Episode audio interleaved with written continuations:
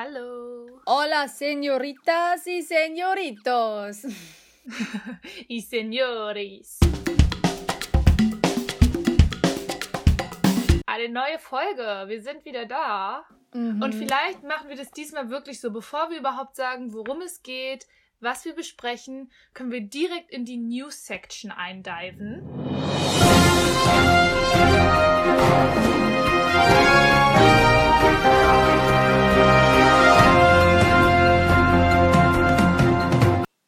Ja, weiterhin hält zum Glück, ich möchte gar nicht sagen der Trend Black Lives Matter, weil es ist kein Trend, es ist einfach eine Bewegung, wo schon länger Zeit war, dass es endlich mal irgendwie in die Gänge kommt und dass endlich mal alle Menschen gleich behandelt werden. Aber das hält zum Glück immer noch weiterhin an. Und deshalb sind die News halt hauptsächlich, gehen natürlich noch um politische Bewegungen und Proteste.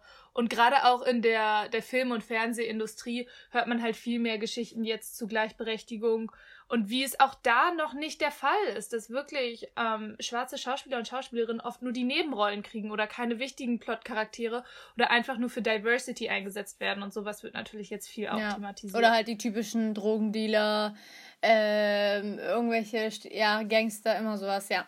Aber weitere News der Woche, die jetzt nicht unbedingt damit zu tun haben, was mich zum Beispiel persönlich bisschen, also was er stutzig macht, aber ich bin auf jeden Fall gespannt. Meine Mutter war großer Fan von Lady Diana, die uns allen in Erinnerung geblieben ist, weil sie war die Königin der Herzen, die damalige englische Prinzessin. Und es gab jetzt schon mehrere Neuauflagen zum Thema Lady Diana, weil das halt immer noch, sie ist einfach diese Ikone geworden, sie ist so zu dieser Heldenfigur stilisiert worden. Und ich glaube, Naomi Watts hat sie schon gespielt und jetzt soll ein neuer Film gedreht werden. Spencer heißt der Film.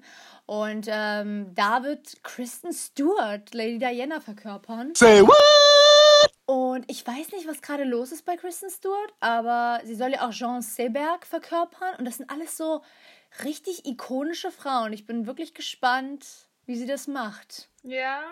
Zumal ich bisher noch nicht so viel von Kristen Stewart halte. Ja. Aber ich werde ihr auf jeden Fall einen fairen Shot geben und mich einfach mal überraschen lassen, ja. ob sie das, ob sie das gut macht. Genau. Ja.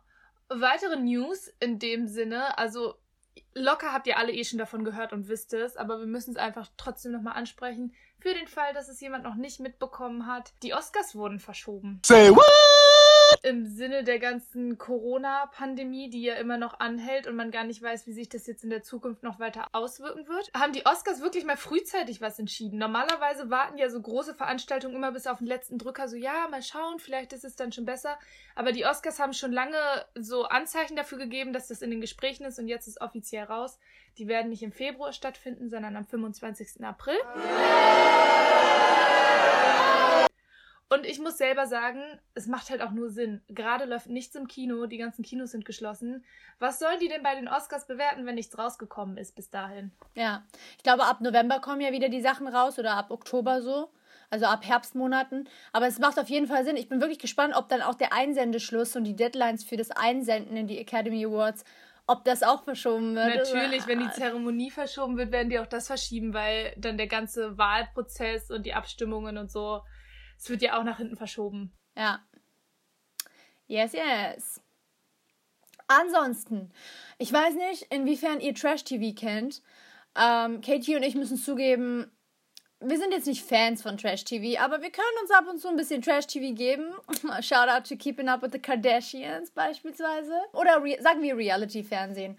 Und eine sehr bekannte Show, nicht nur in Deutschland, sondern vor allem in den USA, weil dort ist es jetzt die 24. Staffel, Der Bachelor. Und ähm, da wurde jetzt zum allerersten Mal ein afroamerikanischer Bachelor eingesetzt namens Matt James. Und das hat mich wirklich verwundert, weil ich mir so dachte, krass, weil in den USA ist doch die afroamerikanische Kultur viel größer jetzt beispielsweise als in Deutschland. Ja, ne? Aber das ist echt noch so ein Ding, auch wie unterschwellig ja. das dann drin ist, dass es einfach ja. jetzt erst den ersten gibt. Ja, und ja, da bin ich auf jeden Fall gespannt. Ich glaube, es gab bisher nur eine afroamerikanische Bachelorette tatsächlich. Aber das war tatsächlich dann auch in den, in den News. Da gab es irgendwie so einen Artikel darüber, jetzt wo das alles hochkam, wie Schauspielerinnen nicht so relevante Rollen kriegen. Das auch dann beim Bachelor und bei diesen ganzen Casting-Shows, in dem Sinne in Anführungszeichen, also bei diesen Shows, dass Leute aus der African American Community so am Anfang noch irgendwie für Diversity mit drin sind, aber es nie bis ins Finale schaffen oder kaum und es dann immer so, ja, also für Diversity seid ihr mit dabei, aber ihr könnt ja nicht gewinnen. So, dieser Ansatz einfach. Aber das wird ja jetzt nach und nach aufgebrochen, zum Glück. Was aber gut zu den News passt, ist tatsächlich der Film, über den wir diese Woche reden. Den haben wir tatsächlich auch schon vorher uns überlegt zu behandeln, aber er passt immer noch zu den ganzen Ereignissen, die sich gerade abspielen, einfach richtig gut. Er ist so brandaktuell einfach. Der Film kam raus 2018, spielt in den 70ern und er könnte nicht aktueller sein. Er, er, spricht einfach genau über alles, was in den letzten paar Jahren und auch gerade in den letzten Monaten abgeht. Ja, in den letzten Jahrzehnten, eigentlich in den letzten Jahrhunderten, weil man ja. merkt einfach, dass sich nichts geändert hat. So und tatsächlich. Ja. Ja, und wir reden über. Genau, die Rede ist von Black, Black Clansman.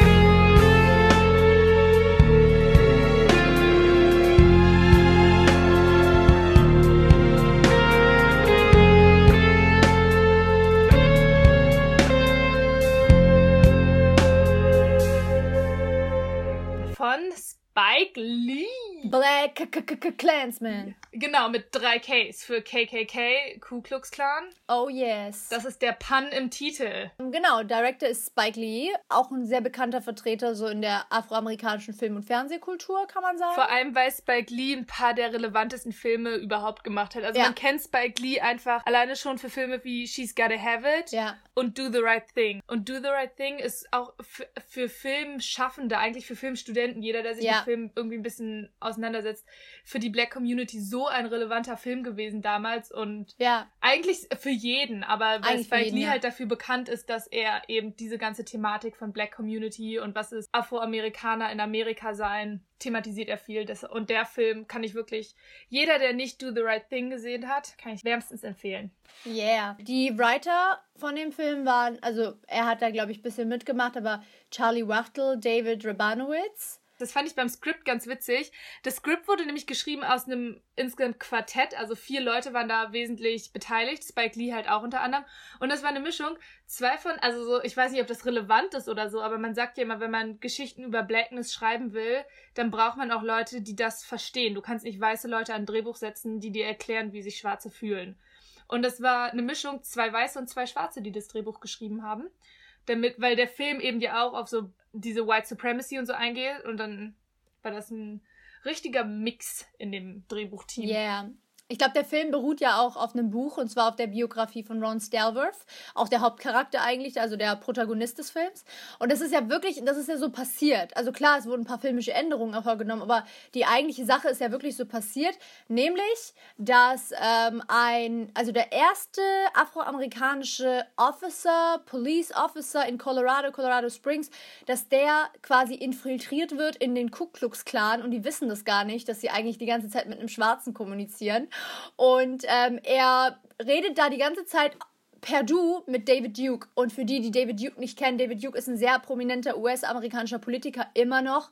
Und, und es schockt mich immer, sowas zu lesen, aber auf Wikipedia steht halt einfach wirklich, er ist ein prominenter Neonazi. Und das ist tatsächlich einer von diesen Amerikanern, die sagen, es hat den Holocaust nicht gegeben und Rassismus hat seinen Sinn und seine Berechtigung. Also so ein Dude ist das, ja. Und der hat ja auch damals diese Charleston-Proteste angeführt. Genau, und David Duke ist halt dafür auch besonders bekannt, dass er halt eine Zeit lang bei den KKK der Grand Master war oder der Great Wizard. Die sagen, die nennen sich so der Zauberer, ja. Genau, Wizard, Great Wizard. Dass der sozusagen dieses Oberhaupt war.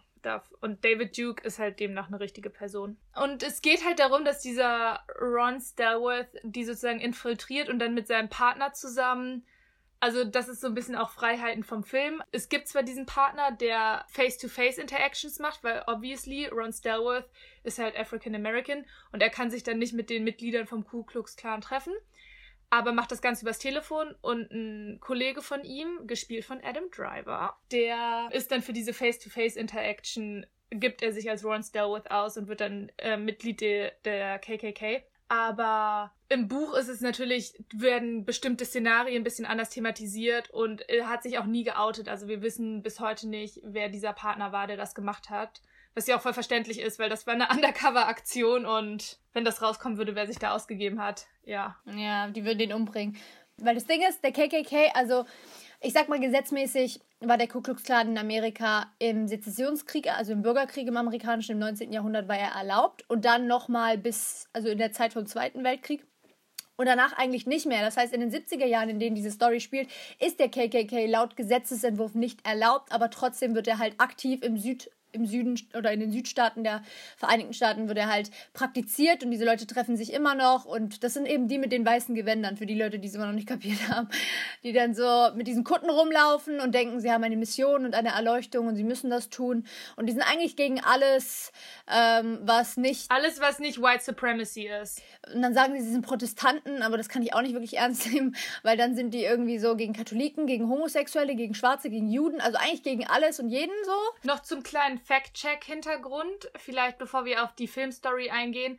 In dem Buch, also diese Biografie von Ron Stelworth, ergibt sich, dass er tatsächlich insgesamt drei Jahre undercover bei der, bei den, ähm, vor, also bevor er zu den KKK undercover gegangen ist, das wird im Film kurz thematisiert, ist er bei, ähm, undercover bei einem Event von Stokely Carmichael, der sich dann aber später anders nennt. Kwame Ture. Genau. Da ist er eigentlich erstmal drei Jahre lang undercover, bevor er dann die Möglichkeit kriegt, als K bei der KKK undercover zu sein. Und er ist halt nämlich eigentlich voll neu in diesem Police Department. Es geht ja darum, dass er da der erste afroamerikanische Polizist ist, Police Officer.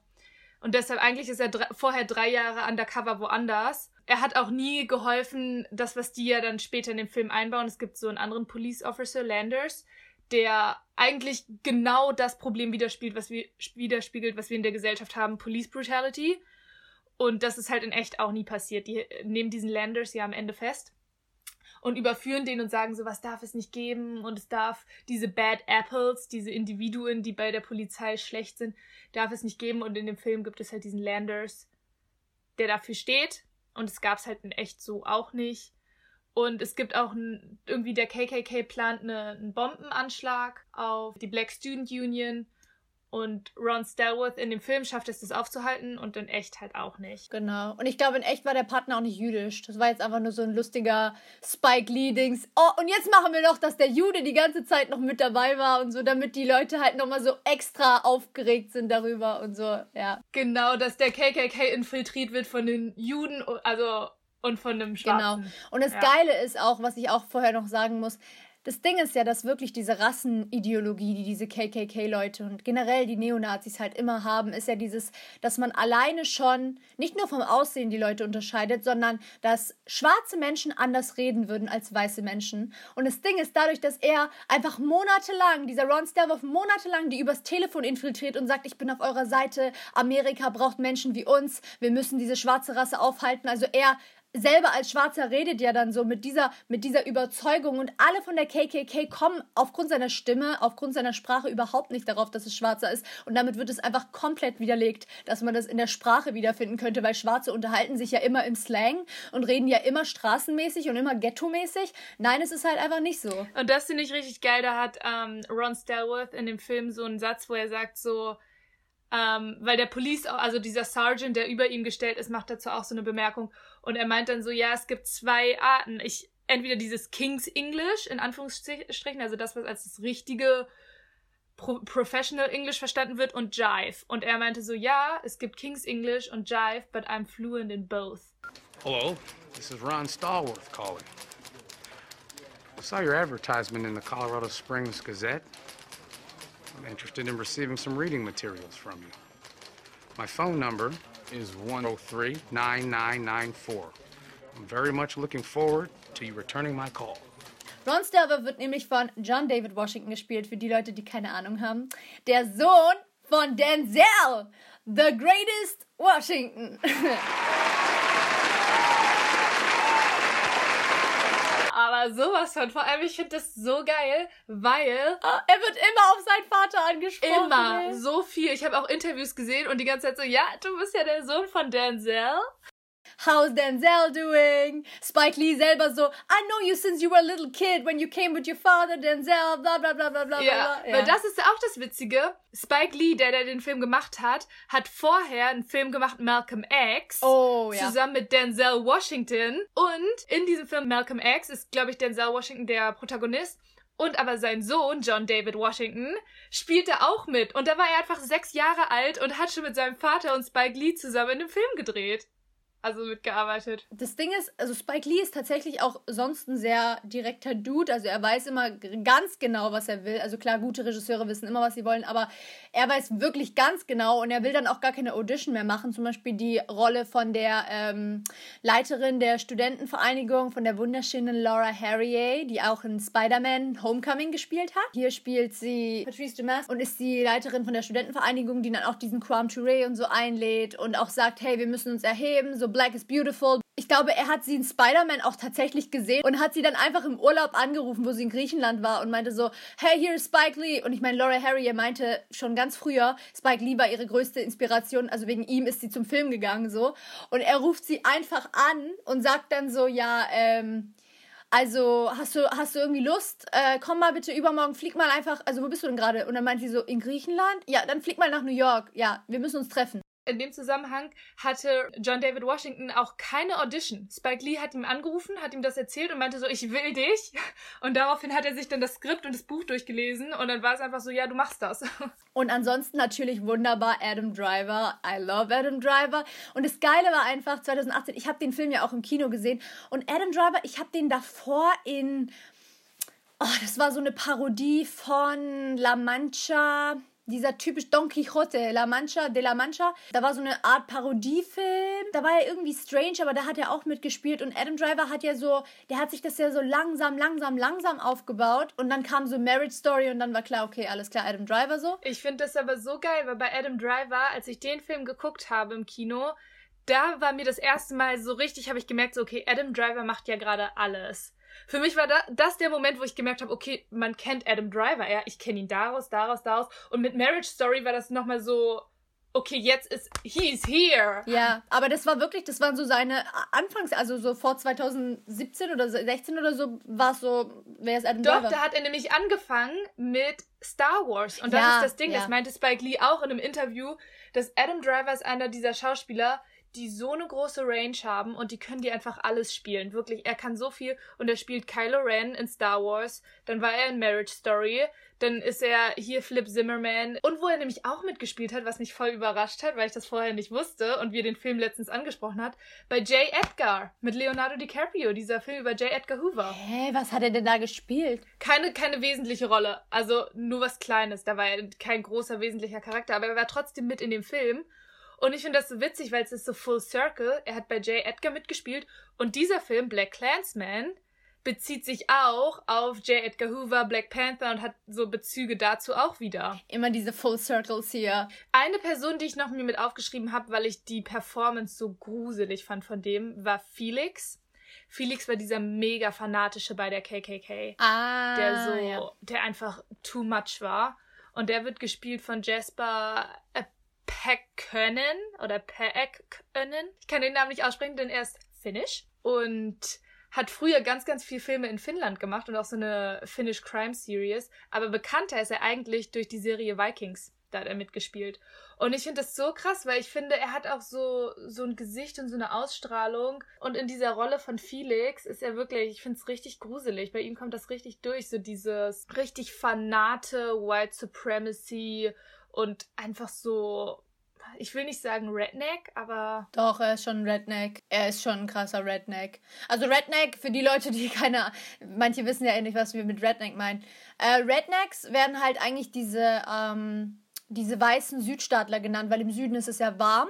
Und wenn man weiß, so weiß ist wie die, dann wird man ja super schnell rot. Dadurch, dass es ja Männer sind, haben die auch keine langen Haare. Das heißt, ihre Necks werden nicht bedeckt von langen Haaren und die werden dann natürlich rot. Und das war immer das Erste, was irgendwie äh, andere Leute gesehen haben, die die kritisiert haben. Das können jetzt Afroamerikaner sein, das können Native Americans sein, das können die Jewish People sein. So alle eigentlich, die was mit, ähm, mit White Supremacy, die damit zu dealen hatten, haben dann diese Leute angefangen, die Rednecks zu nennen. Und irgendwie ist das halt hängen geblieben, diese, diese Bezeichnung. Und ich assoziiere mit Rednecks auch immer diese Waffenfanatheit. Die dann halt immer dafür plädieren, egal, wir haben jetzt voll viele Schulen gehabt, wo Leute erschossen wurden, aber wir müssen trotzdem weiter Waffen haben und jeder muss sicher sein, bla bla bla. Basiert auf dem Buch von äh, Ron Stelworth, ist 2014 erschienen.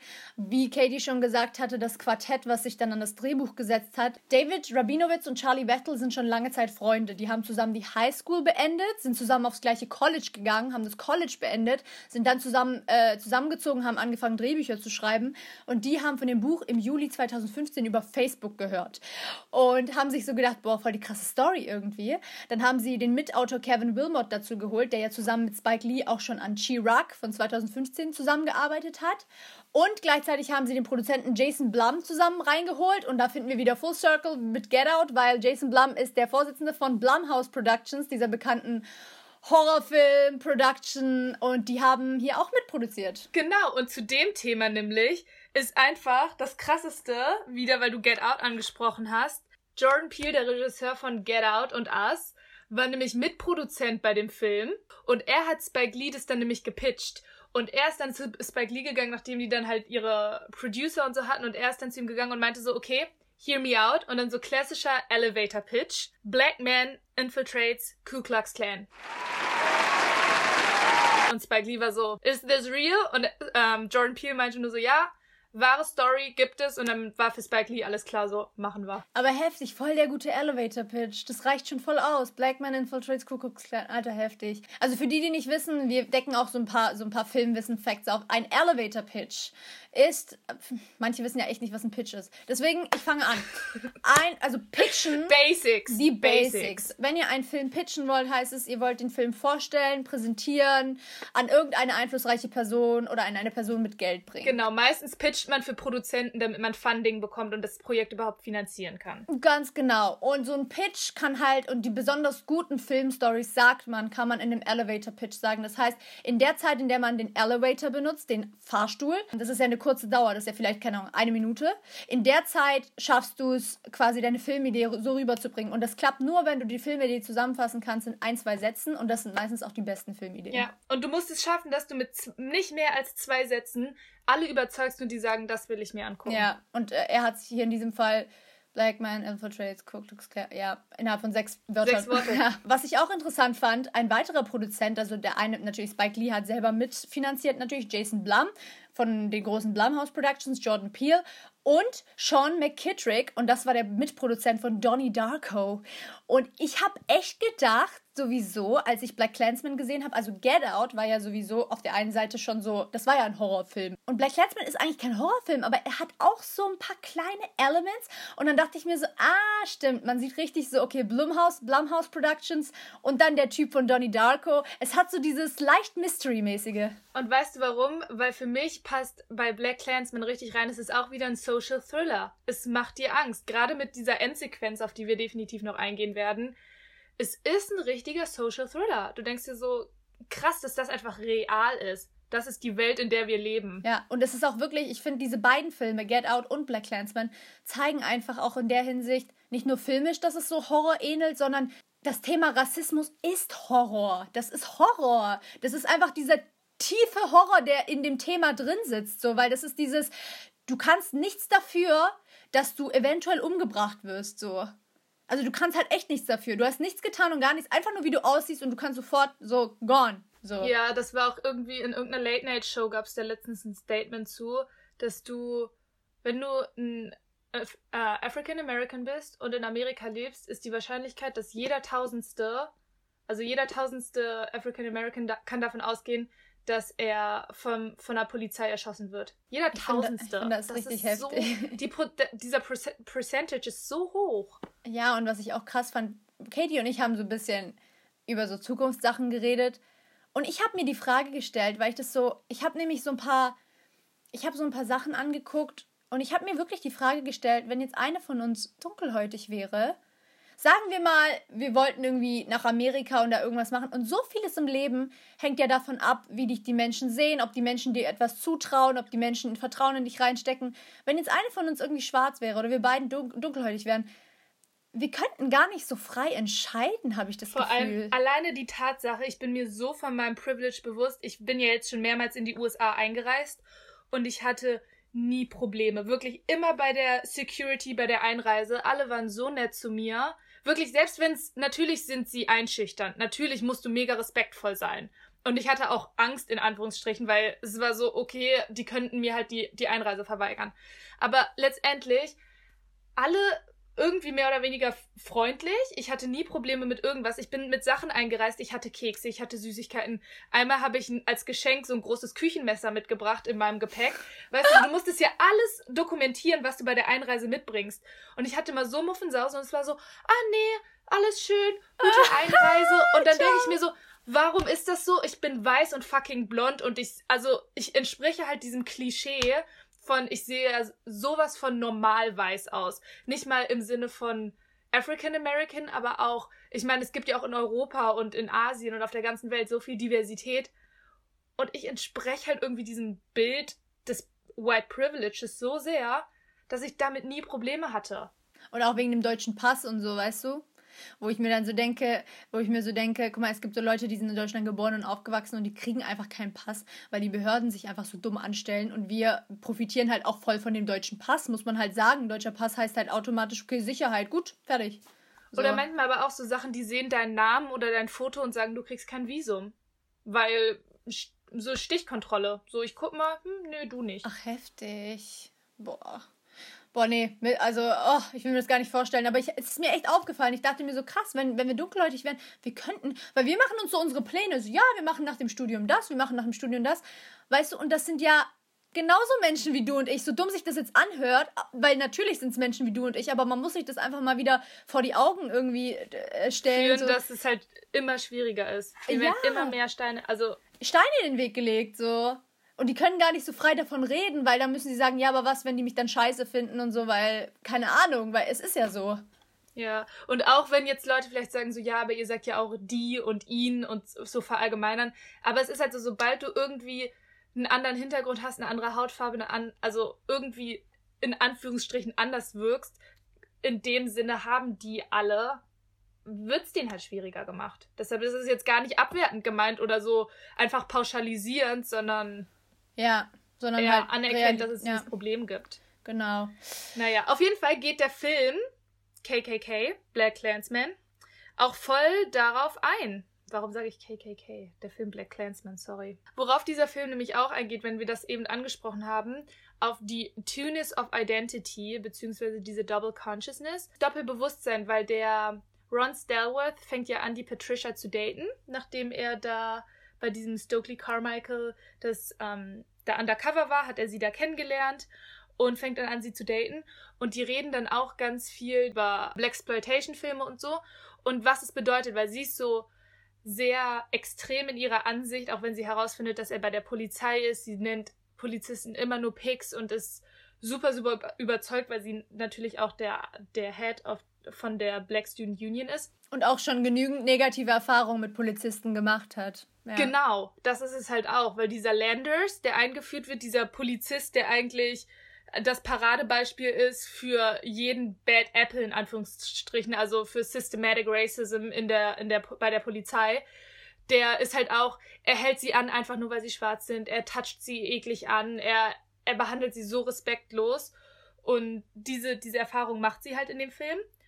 Und Ron Stalworth geht halt mit dem Ansatz daran, naja, wir müssen es von innen heraus ändern. Ich bin doch bei der Polizei, ich will die Welt besser machen. Und ich mache das von innen heraus auf eine, eine ruhige Weise. Und da treffen halt diese, diese verschiedenen Ansätze aufeinander. Aber wo sie sich halt einigen ist, sie sind American, weil sie sind in Amerika geboren. Sie leben in dem Land. Sie sprechen die Sprache perfekt, sie, sich, sie, studieren. Genau. So. Sie wollen sich fühlen wie Amerikaner, und dann wiederum sind sie African American und werden von der Gesellschaft nicht angenommen und werden von der Polizei scheiße behandelt. Und das ist diese Tunis und diese Double Consciousness, auf die er eingeht. Und das finde ich ganz interessant. Ich habe allerdings auch in einigen Kritiken gelesen, dass er das zwar anspricht, was gut ist, aber er geht nicht wirklich tief drauf ein. Und da finde ich, das stimmt, weil in diesem einen Dialog, wo die auf dem Date sind, reden die darüber aber du siehst nicht in der Charakterentwicklung von ihr oder von ihm, dass das jetzt irgendwie mehr mit denen macht. Die entwickeln sich da nicht weiter. Das wird thematisiert, okay, wir haben dieses Problem, aber es macht jetzt nichts für ihre Charakterentwicklung durch den Film. Mm, ich weiß halt auch nicht, wie es halt dramaturgisch irgendwie mit so einem weiteren Handlungsstrang, wie das möglich gewesen wäre, weil es geht ja dann auch wirklich um diese, später um diese Infiltration von diesen KKK-Leuten, was ja auch sehr unterhaltsam dann gemacht wird. Und ja, ich weiß nicht, wie er das dramaturgisch, ob er sich da überhaupt Gedanken gemacht hat oder ob das einfach irgendwie weggefallen ist, aber es stimmt schon. Und ich glaube, das ist auch so ein Problem. Das, das wissen nicht nur Leute mit einer dunklen Hautfarbe, das wissen auch Leute mit Migrationshintergrund generell, wenn du zwischen zwei Ländern aufgewachsen bist. Das ist immer so dieses, was bin ich eigentlich? Weil damit wurde zum Beispiel ich auch immer konfrontiert. Bist du mehr türkisch oder bist du mehr deutsch? Und in der Türkei ist man halt der Deutsche und in Deutschland ist man halt die Türkin so. Und das sind immer so, und man weiß selber gar nicht so, äh, äh. Ich finde es aber traurig, dass das eher so rum gesehen wird, weil eigentlich ist das was, was dich bereichert. Ey, du bist nicht das eine oder das andere, du bist beides. Das ist so geil, weil es einfach dir viel mehr mitgibt aber wenn dann dieser Ansatz kommt, so, was bist du eigentlich? Du musst doch nicht eins sein. Ist doch viel geiler. Je mehr, desto besser. Ja, deshalb, also diese Two-Consciousness, wie du gesagt hast, egal bei welcher Ethnie, Nationalität oder was auch immer, sobald man verschiedene Hintergründe hat, spielt es halt eine Rolle. Und das nimmt er auch mit auf, aber ich finde es halt ein bisschen schade, weil es schon relevante, ein re relevanter Punkt ist und das macht ja auch voll viel einfach von deiner Identität aus. Und ich habe da das Gefühl, dass der Fokus ist halt voll gesetzt auf diese Infiltration der KKK, was ja auch wichtig ist, dass du einen Fokus setzt. Aber Spike Lee hat in dem Film ganz viele Ideen, die er immer mit reinbringen will, weil das ist noch wichtig und das ist noch wichtig und das muss ich zeigen. Aber es verliert sich ein bisschen im Sand. So, es wird viel, viel angesprochen, aber du hast das Gefühl, wo nimmt das die Charaktere jetzt mit? Wo geht das weiter? Ja, ich habe auch das Gefühl, dass die Charaktere, also das Ron Stelworth, ähm, Patrice, dann die, dann der Freund, wie heißt denn der Partner? Flip, dass die so, dass die so statisch bleiben. Und das Einzige, was es halt vorbewegt, also es ist keine Character-driven Story. Es ist auf jeden Fall eine Plot-driven Story. Also die Handlung treibt es voran und das Einzige, was es wirklich vorantreibt, ist dann wirklich diese, wie ich gesagt habe, Infiltration der KKK und alles, was im Hintergrund passiert, wird kurz genannt, aber ich glaube, es ist auch super schwierig, sowas alles, dass es zusammenhängt, dann abendfüllend in den Film reinpasst. Ja, das ist halt die Herausforderung. Ja, und vor allem das Ding ist, dass natürlich Menschen mit einer dunklen Hautfarbe anders darauf gucken und viel schneller Sachen kapieren. Und Menschen ohne dunkle Hautfarbe kapieren das vielleicht nicht so oder können sich das nur ungefähr so vorstellen. Und Spike Lee hat natürlich den Anspruch für alle, diesen Film zu machen. Ja, obwohl und, ja. dabei ist mir tatsächlich aufgefallen, um den Film richtig zu verstehen, ja. A, lern die Sprache. Also wir sagen ja immer, wir gucken, ey, wir gucken alles auf, auf Englisch, also zu, zumindest auf Originalsprache ist der Anspruch. Und gleichzeitig auch Hip-Hop. Hip-Hop-Jargon äh, ist ja auch sehr stark angelehnt, aber trotzdem waren in diesem Film so viele Wörter. Vor allem wirklich einfach Begriffe, die man, die man kennen muss. Ich habe mir ein paar rausgeschrieben. Ähm, viele davon waren mir ein Begriff. Ein paar, muss ich ganz ehrlich gestehen, habe ich Urban Dictionary einfach nachgeschlagen. Ja. Es werden halt viel, wenn es darum geht, dass sie bei der KKK sind und Beleidigungen benutzen. Und wo, was ist überhaupt der Hintergrund der Beleidigung? Woher kommt es her? Was ist die Geschichte dieser Wörter? Warum ja. das eine Beleidigung ist? Und da haben sie Beispiele wie Kike, Coon, Baboon, Spooks. Das sind diese ganzen, das Vokabular, das der KKK benutzt, wenn sie über Afroamerikaner oder jüdische Leute reden. Und das sind die, die Worte, die sie benutzen. Und das ist halt alles aus der Historie heraus haben diese Begriffe einen Hintergrund, warum das. Also eigentlich weiß man es auch, wenn man die heute hört, aber jedes hat halt einen Hintergrund. Und das merkt man grundsätzlich, wenn man den Film guckt, dass du ganz, ganz viel Geschichtswissen brauchst. Auch diese Sachen wie mit Kwame Ture, das war ja auch so, dass du erstmal wissen musst, okay, das war, also ähm, Ron Stelworth sollte da hingehen, um das da undercover Ermittlungen anzustellen, weil die gesagt haben, das ist Black Nationalist Organization. Also das ist eine sind mhm. so schwarze Nationalisten und das Protestorganisation. Genau. Ja. Und das führt sich dann wieder zurück auf Black Panther, was auch thematisiert wird und was dann später auch in dem Film so ein bisschen mit angestreift wird, ist das Thema von J. Edgar Hoover. Und diese ganzen Sachen werden in dem, in dem Film nur so leicht thematisiert und so angestriffen. Ja. Und klar, wenn du in Amerika aufgewachsen bist und einen guten Geschichtshintergrund hast, also viele Amerikaner wissen das vielleicht auch nicht, aber wenn man da ein bisschen gebildet unterwegs ist, du musst das alles kennen, und du musst diese Geschichte kennen, damit du dann überhaupt das Gewicht der Aussage verstehst, damit du so merkst, oh krass, das bedeutet es gerade. Ich würde gerne so zum KKK ein paar Stichwörter geben. Also der KKK, ihr habt bestimmt schon davon gehört, der Ku Klux Klan, also richtiger Zungenbrecher. Das ist ein rassistischer, gewalttätiger und vor allem in den US-Südstaaten aktiver Geheimbund. Ist tatsächlich immer noch aktiv.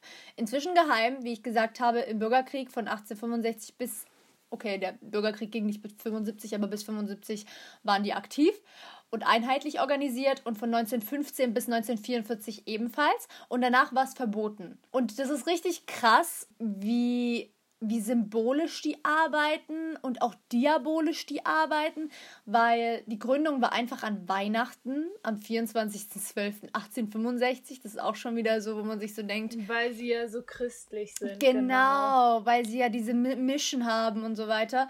Ziel ist eigentlich wirklich, und das haben die in ihr Manifest geschrieben, Unterdrückung der Schwarzen. Einfach mal so, point blank, period, so. Man kann professionell sagen, es ist eine paramilitärische Gruppierung, also neben dem Militär herrschende Gruppierung, die versuchen, mit politi also ihre politischen Ziele mit Terror und Gewalt zu erreichen. Ähm, und sie selbst nennen sich tatsächlich die Knights of the KKK, also Knights mit K geschrieben, Ritter. Und die Geheimorganisation, die bezeichnen sich, also die Mitglieder untereinander sagen das Invisible Empire, also das unsichtbare Reich. Imperium, genau. Die halten sich halt wirklich für so eine politische Macht, die jetzt die, die wahre Message verbreiten muss. Die sind als einzige die Erleuchteten und die müssen jetzt die Gesellschaft reinigen und ihre, ihre Messiah-Position erfüllen. So eine typische Illuminatenkacke eigentlich letzten Endes so. Und ähm, die Doktrin ist wirklich, weiße Protestanten sind anderen Gruppen überlegen. Das ist wirklich das, was die glauben. Dieser David Duke hat wirklich ein Manifest geschrieben und es heißt meine Erweckung oder so. Und es war dann wirklich so, weiße Protestanten sind anderen Gruppen überlegen. Also äh, macht es nur Sinn und ist von Gott gewollt, dass wir äh, die Schwarzen unterdrücken, Juden unterdrücken, Katholiken und Homosexuelle, weil die sind nicht im Plan Gottes. Und das ist immer so. Ähm, und dann verwenden die so weiße, Kapuz weiße Kapuzengewänder, so ein bisschen entlehnt vom Vatikan, aber nicht in Rot, sondern in Weiß. Ähm, und das soll gleichzeitig irgendwie auch diese Geister von den verstorbenen Südstaatensoldaten repräsentieren. Deswegen tragen sie auch diese weißen Kapuzengewänder, die quasi wieder auferstanden sind. Und das Symbol, und das finde ich, ich finde das halt alles ziemlich diabolisch, weil das Symbol ist dann auch ein Kreuz mit so einer Flamme drauf. Und die machen auch voll oft so Zeremonien in der Nacht, wo die dann einfach ein Kreuz in Flammen setzen und dann tanzen die drumherum mit so weißen Kapuzen. Und dann denke ich mir so, äh, wo hat das mit Christentum zu tun? Alleine, alleine, die Tatsache, dass sie ihr Gesicht verstecken müssen, zeigt schon, dass das, was sie machen, nicht gut sein kann, wenn du nicht mit deinem Namen dafür einstehen kannst. Und das Allerkrasseste an der ganzen Sache ist ja, und es gibt wirklich, es gibt in England solche Leute, es, es gibt bestimmt welt, weltweit solche Leute, aber es gibt in England solche Leute und es gibt in Amerika Leute, die sagen, der deutsche Holocaust, den hat es nicht gegeben. Das ist gar nicht passiert. Das ist eine dicke, fette Lüge.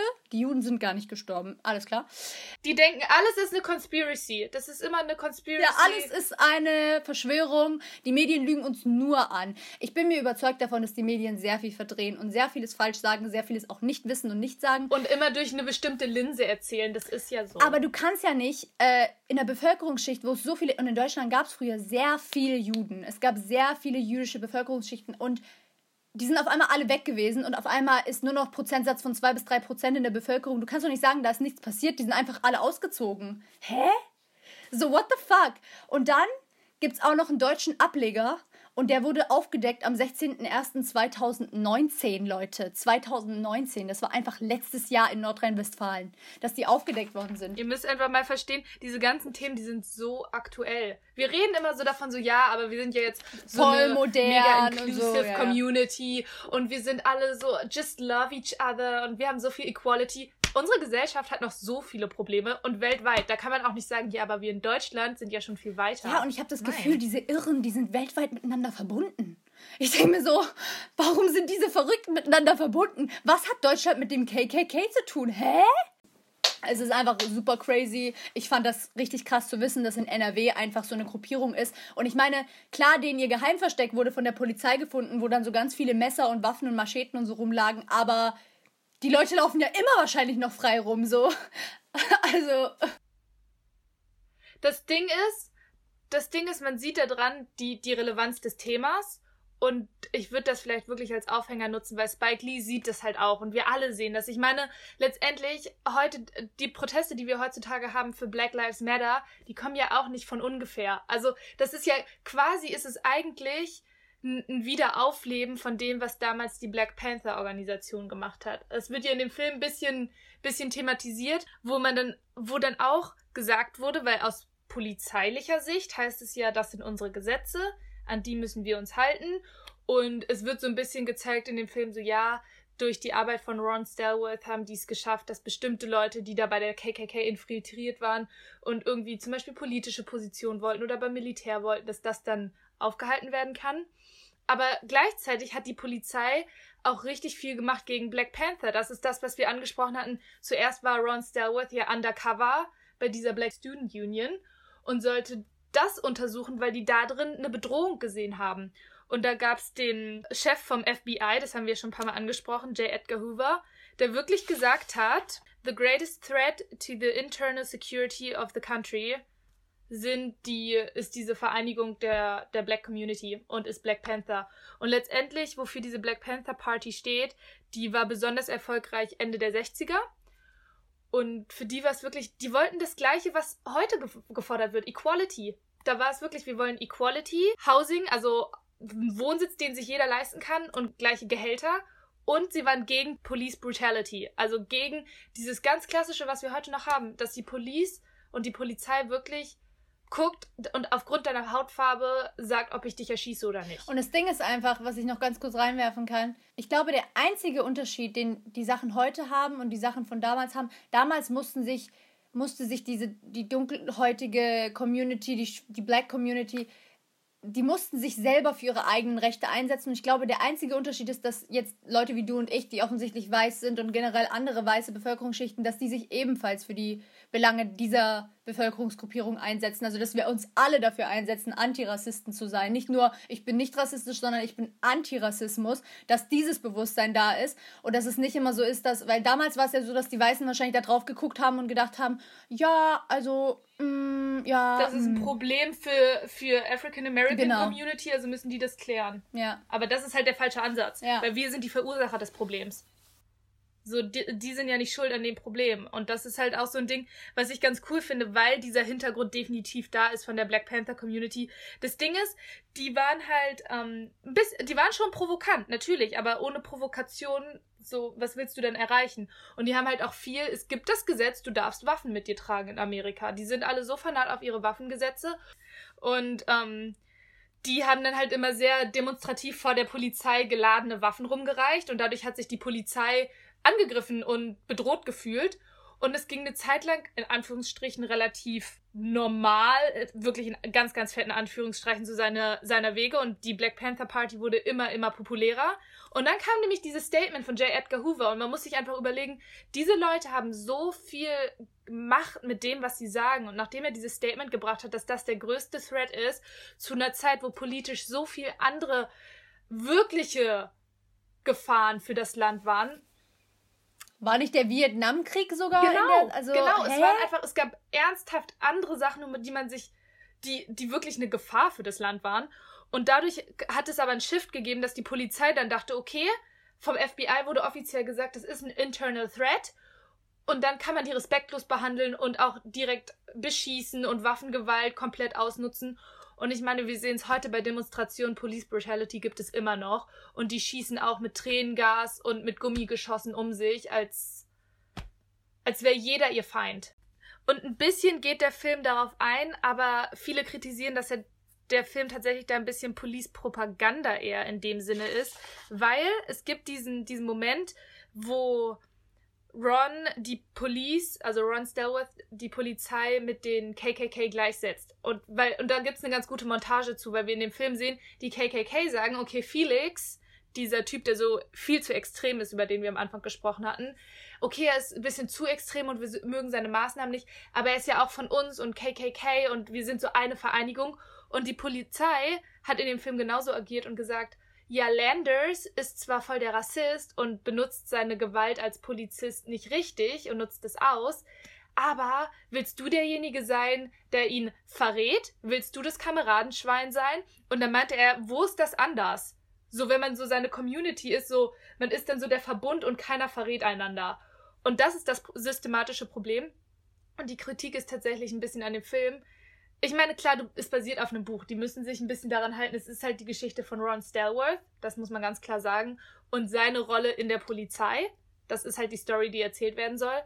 Aber dadurch, dass er Polizist ist und diesen Ansatz hat, nein, wir können das von innen heraus klären und ohne Gewalt und ist es halt auch ein bisschen, dass es so zeigt, so ja, aber eigentlich will die Polizei ja nur was Gutes und es gab wirklich diesen Landers, diesen One Bad Apple und eigentlich sind nicht alle Polizisten ge gewalttätig und schlecht. Und das verherrlicht ein bisschen das Problem, was wir gerade haben. Gerade in Amerika gibt es systematischen Rassismus in der Polizei.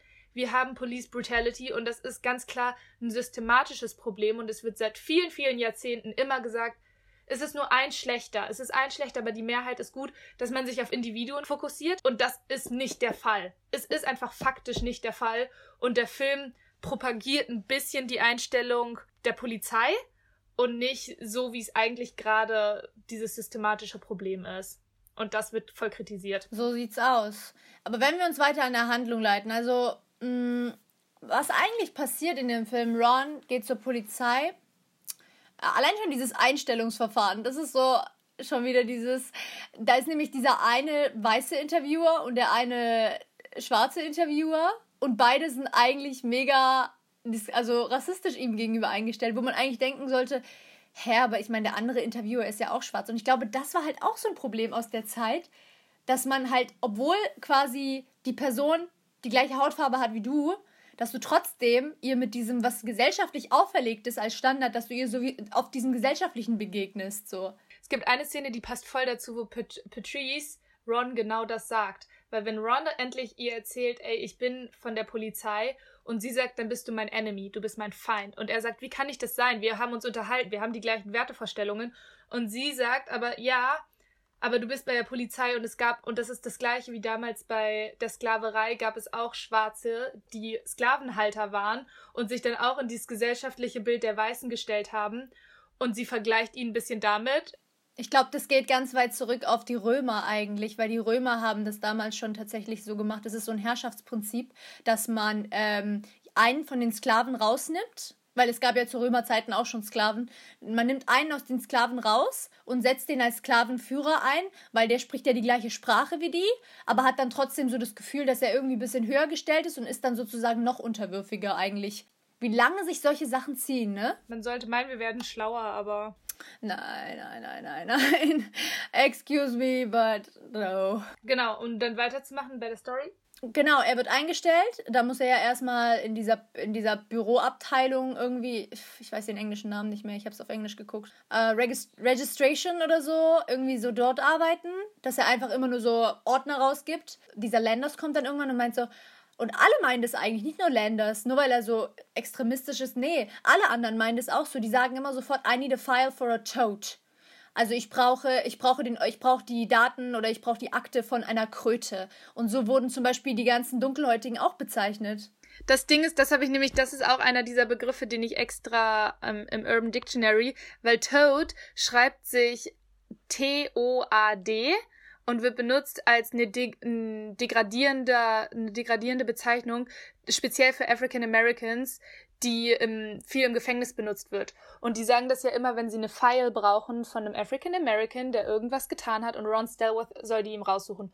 Und das ist ganz bewusst ein degradierender Term. Also, und dass die einfach zu Ron Stelworth, sie sehen, er ist auch African American und sie benutzen mit Absicht diese Bezeichnung, um ihn, das ist wie ein Schlag ins Gesicht. Und an einer Stelle sagt er ja auch so, I don't have any toads here. I only have files about human beings oder irgendwie so. Es ist auch richtig krass, weil ich meine, das N-Wort wird auch total populär benutzt, auch von Weißen, einfach ihm ins Gesicht so. Äh, zu der Zeit gab es bestimmt kein Bewusstsein, aber ich meine, ich habe dir diese Story schon mal erzählt und ich finde, an dieser Stelle passt es irgendwie ganz gut. Ähm, ich bin zum Beispiel in einer Stadt aufgewachsen, in der es halt fast keine Türken gab, so. Und deswegen bin ich sehr deutsch aufgewachsen, kann man sagen. Und ich habe zum Beispiel das Wort, und ich sage das jetzt, weil ich das sagen darf, Kanake kannte ich zum Beispiel gar nicht. Das habe ich überhaupt nicht benutzt. Das war für mich ein ganz ekliges Wort. Und ich glaube, für Leute, die in Berlin aufgewachsen sind, ist es anders, egal ob sie jetzt türkisch sind oder nicht türkisch, arabisch oder nicht arabisch. Ähm, ich glaube, die gehen da irgendwie lockerer damit um mit dem Wort. Aber für mich, für so eine außenstehende Person, war dieses Wort immer mega schlimm und mega beleidigend. Und ich bin damals nach Berlin gekommen, 2016, und ich war dann irgendwie in der WhatsApp-Gruppe drin und dieses Wort wurde einfach offensichtlich nicht beleidigend zwar, also es war nicht so, es war nicht böse gemeint, kann man ja immer so sagen, ne? Also es war ja nicht schlecht gemeint, aber äh, ich meine, es wurde so offensichtlich mir gegenüber benutzt und zwar, es war in dem Kontext, ich will nicht zu viel verraten, weil ich möchte diese Person auch nicht bloßstellen, aber es war so, quasi natürlich hörst du diese Musik, du bist ja Kanake. Und es war halt von einer offensichtlich white German person so. Und ich dachte mir so, wow. Und es war, das war wirklich, da konnte ich das richtig nachvollziehen, weil das war wirklich wie so ein Schlag in die Fresse. Und ich habe den ganzen Tag nur darüber nachgedacht, weil das so schlimm für mich war. Und ich finde, jemand, der einfach nicht diesen arabisch-türkischen Hintergrund hat, der kann dieses Wort eigentlich nicht Und vor allem, was, was können wir denn verurteilen oder sagen, ja, stell dich nicht so an oder was auch immer? Du bist davon nicht betroffen. Wenn dir Voll, jemand sagt, sag das, das Wort ist, nicht, dann sagst du das Wort nicht. Ja. So. Vor allem, das Ding ist, ich habe den am nächsten Tag gesehen und ich bin ja jemand, ich halte sowas ja nicht zurück. Und dann meinte ich so, ey, Alter, also ich weiß ja, dass du, du hast türkische Freunde und arabische Freunde und ich weiß Bescheid, aber so, du kannst sowas nicht, vor allem in der WhatsApp-Gruppe, wo es schwarz auf weiß steht, du kannst sowas nicht schreiben. So, das war wie ein Schlag ins Gesicht, das hat mich mega mitgenommen, das fand ich super schlimm. Und dann war es nur so dieses, Alter, reg dich ab, das war doch nur ein Scherz. Hä, das sagt doch jeder, bla bla bla bla bla. Und ich denke mir so, inzwischen denke ich mir so, Alter Junge, nein, du hast überhaupt kein Recht. So, what the fuck? So, ich könnte dich anzeigen eigentlich, aber gut. Ja, aber es, ja. das ist halt immer mit diesem Vokabular, was man verwendet.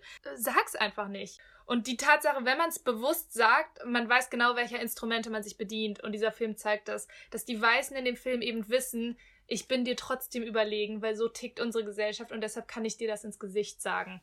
Er fängt dann, glaube ich, wie fängt er denn an, mit denen zu telefonieren mit der KKK? Wie kommt denn das? Er ruft die einfach an. Er sieht nämlich, dass es eine, eine Anzeige gibt, einfach in der lokalen Zeitung. In der Zeitung gibt es so einen so Aufruf, so, ey, wollt ihr nicht Mitglied werden? Und dann ruft er die einfach an. Ja, er ruft die an und dann sagt er ja, ich schicke meinen Mann zu euch, ne? Genau. Und dann fangen sie nämlich an, vom Police Department die Bestätigung dafür zu bekommen oder die Erlaubnis, dass sie das machen können. Und dann tut er sich zusammen mit seinem Kameraden Flip, dass die dann dieses Team bilden, dass Ron das immer übers Telefon macht und Flip in Person. Richtig nice. Und wie löst sich das am Ende dann nochmal? Am Ende löst sich das dann so auf, dass er dann, und das hat er, das hat Ron Stelboff zum Beispiel nicht im echt, in, der, in der echten Zeit gemacht. Also es gab nie dieses Gespräch zwischen Ron und David Duke, aber im Film, das ist halt ein richtig geiler Aufhänger, dass dann einfach, dass er dann sagt, ihr habt die ganze Zeit mit einem hippen Soul Brother like me gesprochen, bla bla bla. Und dann redet er offensichtlich mit diesem Black Slang. Can I ask you a question, sir? Shoot. That nigger detective. Did you ever? Come on. Did you ever get his name? No. I don't think I. Are uh, you sure you don't know who he is?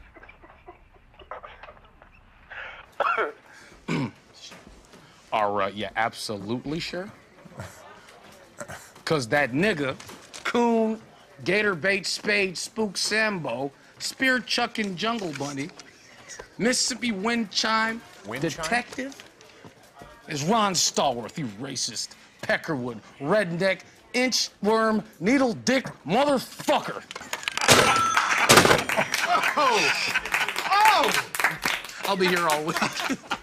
Aber ich hatte, ich hatte auch voll oft schon dieses Ding, dass Leute meinten, boah, du kannst aber gut Deutsch sprechen, wo ich mir dachte, ich hatte das so oft, Katie, das glaubst du gar nicht, wie oft ich das hatte. Und dann meint vor allem so dieses so, aber guck mal, das ist ja nicht nur einfach Hochdeutsch, du kannst ja richtig mit den Wörtern spielen. Und ich dachte mir so, es wird immer schlimmer, Junge, es wird immer schlimmer. So. Vor allem, das ist genau das, was wir auch bei der Folge von Get Out meinten. Es ist als Kompliment gemeint, aber es ist einfach so falsch. Ja, aber wurdest du zum Beispiel, das würde mich mal interessieren, wurdest du benachteiligt mal, weil du weiß bist? Weil das gibt's ja auch manchmal ich sag mal, es gibt ja diese Gegenbewegung jetzt und gerade in Berlin, wo ja so viele mit diesem Migrationshintergrund einfach leben, dass die dann sagen, ja, die Deutschen, die Almans, weißt du? Das ist ja so ein, inzwischen wieder so ein Trendwort geworden, die Almans, so, also diese Deutsch-Deutschen. Das sind so die, zum Beispiel die dann, keine Ahnung, ähm, nur Urlaub in den Bergen machen und immer nur Sandalen mit Socken tragen und so. Das ist so für die, also so, weil das die krassesten Kulturunterschiede sind, glaube ich, in dem Sinne.